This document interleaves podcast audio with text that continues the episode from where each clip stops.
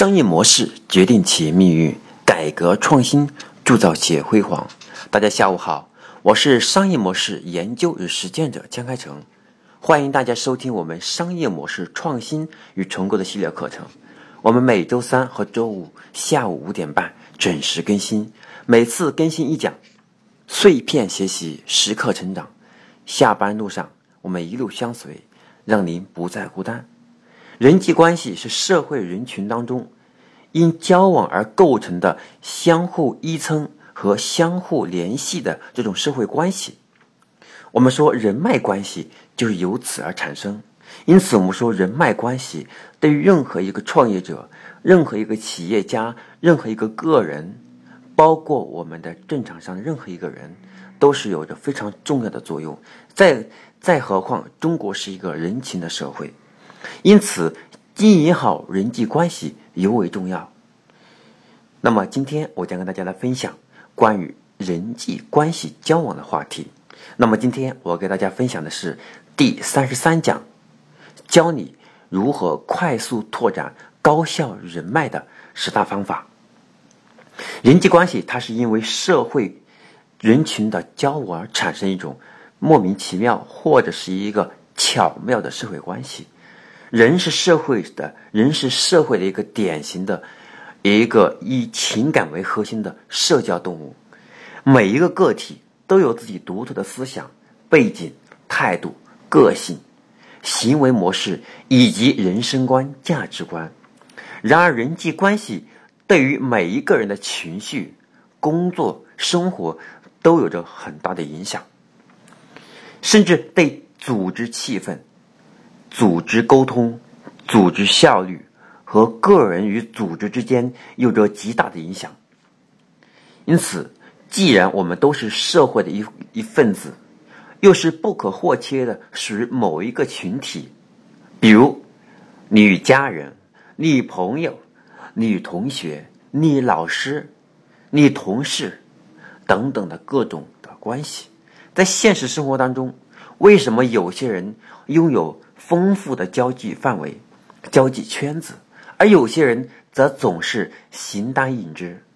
与朋友和同事的关系总是不融洽呢。因此，我们说人际关系它是一门艺术，也是一门哲学。是，如果是说是哲学的话，是因为人际交往是有人与人的情感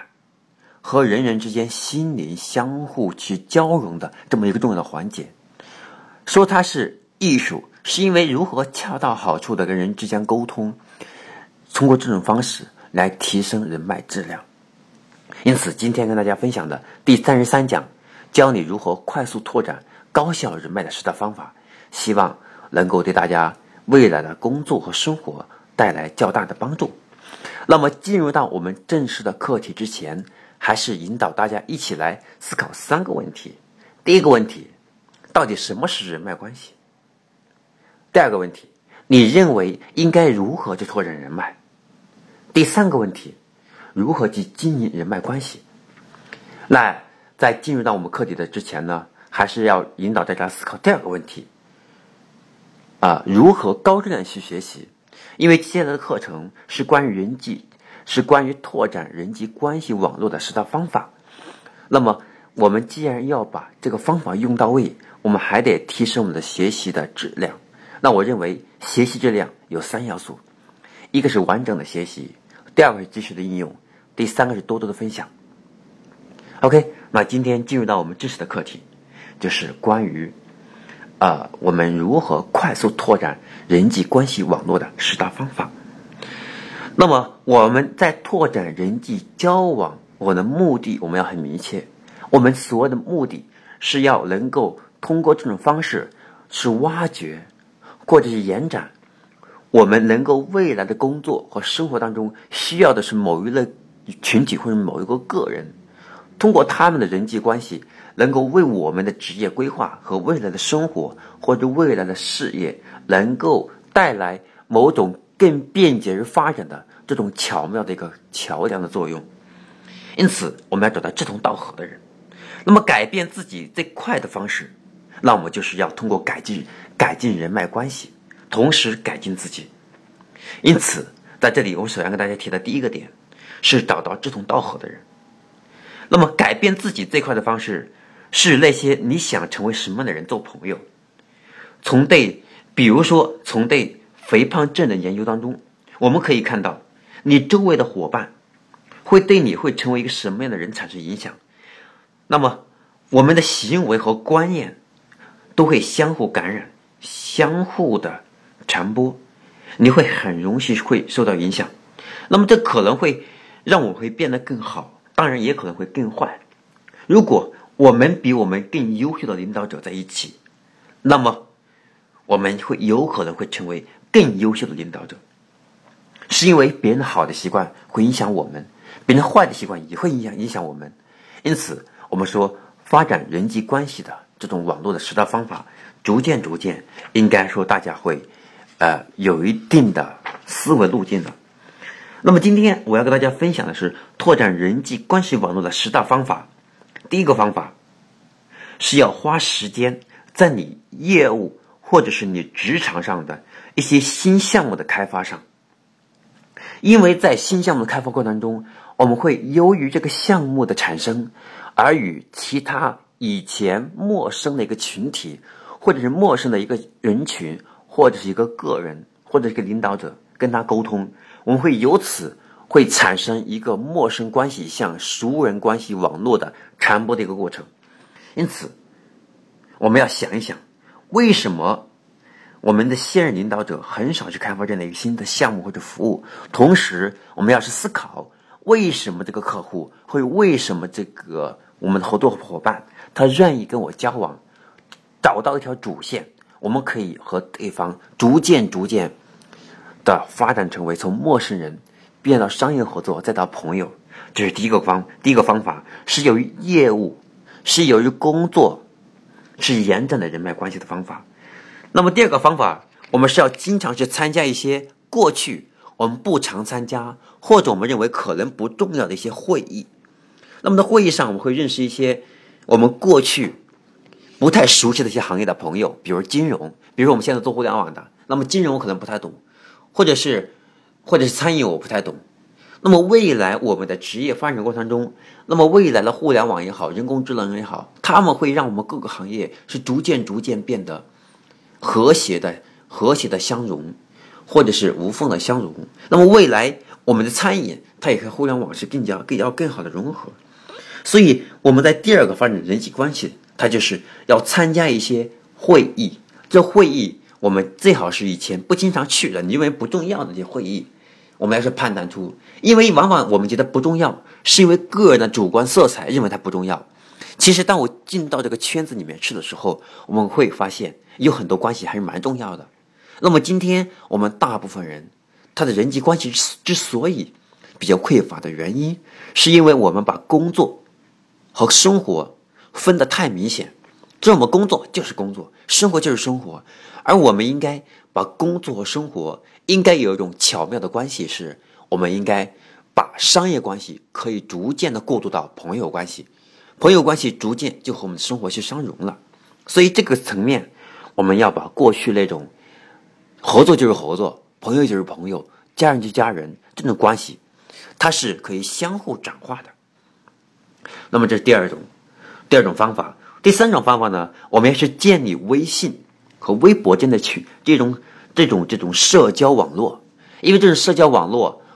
可以让我们通过这社交网络，让更多的不知道我们、不了解我们的人，可以让他们了解我们、关注我们，然后深度去跟我们进行社交，逐渐逐渐的从陌生人变到朋友，很有可能是全世界的人都能够通过它找到我们，很通过它，很有可能是一条微博，很有可能是一条微信，而引发了我们。共同的人生价值观的共鸣，那么我们就可能在人际关系上有一个很好的突破。那么在这里啊，特别强调一下微信。那么微信它有五个频道，第一个是个人微信，对吧？第二个是订阅号，第三个是服务号，那么第四个是企业微信，那么第五个就是我们今天比较火的小程序。那么我们可以通过这个四这个四五个频道、四五个微信的方式，能够去建立各种不同的信息流，能够让不同的人通过这些渠渠道找到我们。比如说，我们现在可以通过微信的订阅号，我们可以发一些我们所见所闻，那么可以让更多认同我关系的人、认同我观点的人，他们也可以和我走在一起，逐渐逐渐就变成朋友了，我们就可以变成合作伙伴了，对吧？这是第三个。那么第四个，呃，我们要经常花一些时间和一些过去不经常联系的一些朋友，然后呢，建立，然后呢，通过社交媒体的方式。能够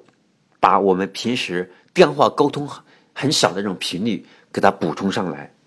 因为很多朋友，如果说我们仅仅见一次面就不去接触的话，那么这个关系他就是一个过路人，很快就会变成陌生人。所以说，我们要逐渐的把这种过去有过接触，很有可能成为好的合作伙伴或者朋友的这种关系，要深度去交流。因此说，我们要把朋友去朋友。和我们人脉，把它进行经营分类。A 类朋友是最重要的朋友，至于怎么分，我们可以自有自己的原则。比如说，可以成为好朋友的，那么 B 类可以成为好的合作伙伴的，那么 C 类可以成为好的学习伴侣的，我们都可以分类嘛。我们可以把 A、B、C 把它把它 A、B、C 分完以后，我们可以把朋友分为 A、B、C 三类或者四类、五类都可以。那么 A 类最重要的，我们可以占据我们社交时间的百分之三十，对吧？那么 B 类相对弱一点，可以百分之二十，对吧？那么 C 类可以百分之十，对吧？我们可以把这个频率通过人际关系的分类进行有效的管理。那么第五个方法呢？第五个拓展人际关系的方法是一些风投投资人成为朋友。那么成为风投，因为风投他之所以能成为风投，是因为他在某个领域有着独到的眼光。有着独到的视角，他能够看到出别人看不到的机会或者是风险，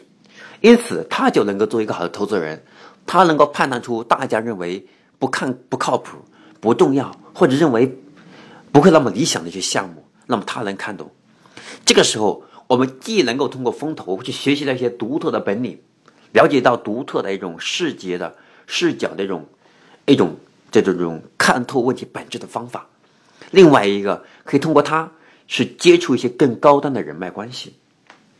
因此我们要去和一些风投成为朋友，向他们去学习这个这个观察能力、分析能力、判断能力以及创新能力。那么这是第五个，第六个方法呢是在一些是在一些大学里面是任教，因为学生啊他有个特点，因为每个学生。他有不同的性格和有不同的兴趣爱好，他有不同的思考问题的观点的方式，因此，其实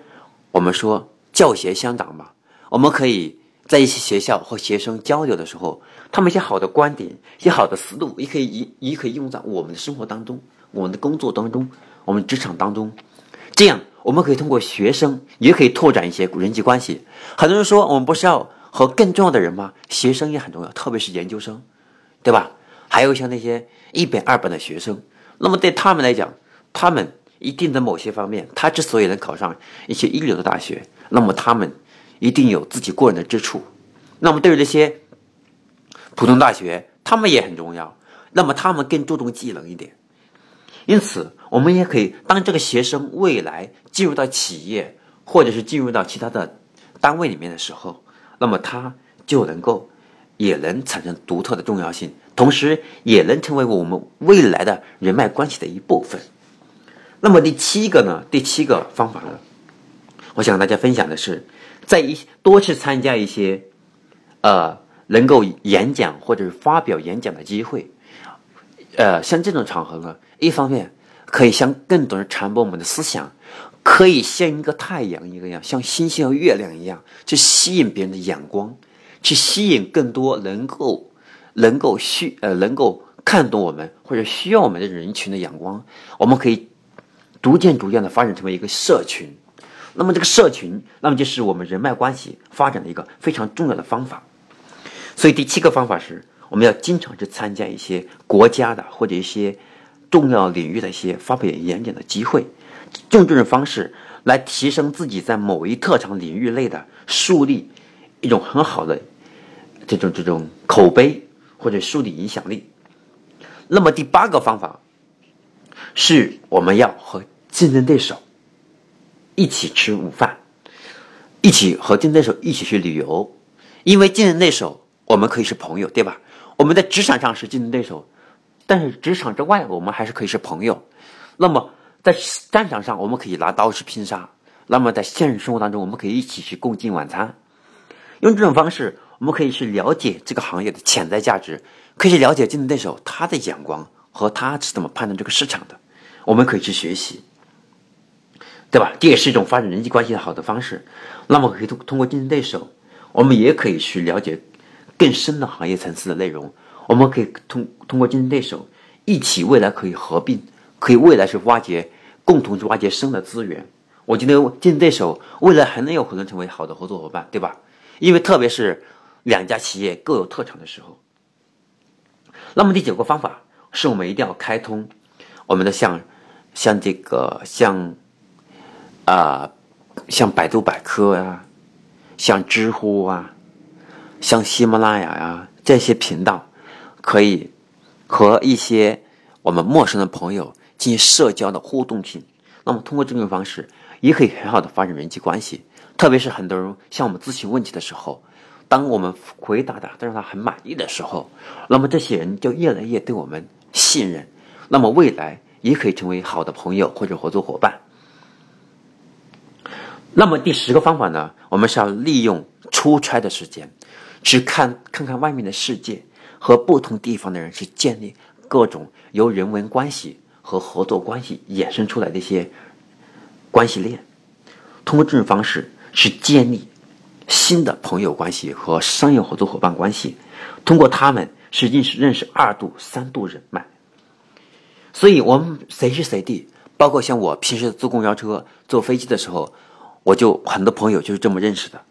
因此，我们要敞开心扉。主动去抛出橄榄枝，我们我我认为未来我们会有很好的人脉关系，而且人脉关系都是很巧妙的，很有可能一不小心会认识一个很重要的大咖、很重要的人物。那么他很低调，同时我们也能建成一个好的联系。那么他能够在未来的职场和未来的我们生活当中，能够点拔我们成为导师，也很有可能成为我们人生职业规划的一个很好的一个指导者、领导者。或者未来会成为好的朋友，能够给我提供各种建议，能够指导我更好的成长的朋友，对吧？很有可能是发展成为更好的合作伙伴，那么一切就有可能的嘛。所以说，拓展人际关系网络，每个人都有每个人的方法。那我的概括呢？我认为这十种方法是相对而言比较重要，同时又能够很好去应用在工作上的一些。最重要的方法，希望这些方法能够给各位听众、各位学员、各位朋友，能给大家带来关于人际关系经营的一些启发，或者让大家能用在工作上或生活上，能够让我们的生活和工作有更好的改变，能够未来的职场更加未来的职场更加美好，我们的生活也更加美好。那么，今天我跟大家分享的。第三十三讲，拓展人际关系网络的这十大方法，那么就分享到这里。那么我们下节课程是第三十四讲，还是下午五点半准时更新。在这里特别强调一下，我们每周三和周五一直会更新，每次更新一讲，每天下午就是每周三和周五下午五点半准时更新。希望每周三和周五下午五点半不见不散。我们的课程将持续进行到第八十讲，总共到一百八十讲，我们的课程才能正式才会正式结束。那么现在才三十几讲，那么希望我们的商业模式这个系列课程能够让大家不仅是更好的提升自己商业思维和格局观，同时也能够让我们的生活能够。通过这些方式，能够带来更好的改变。我们下期节目再见。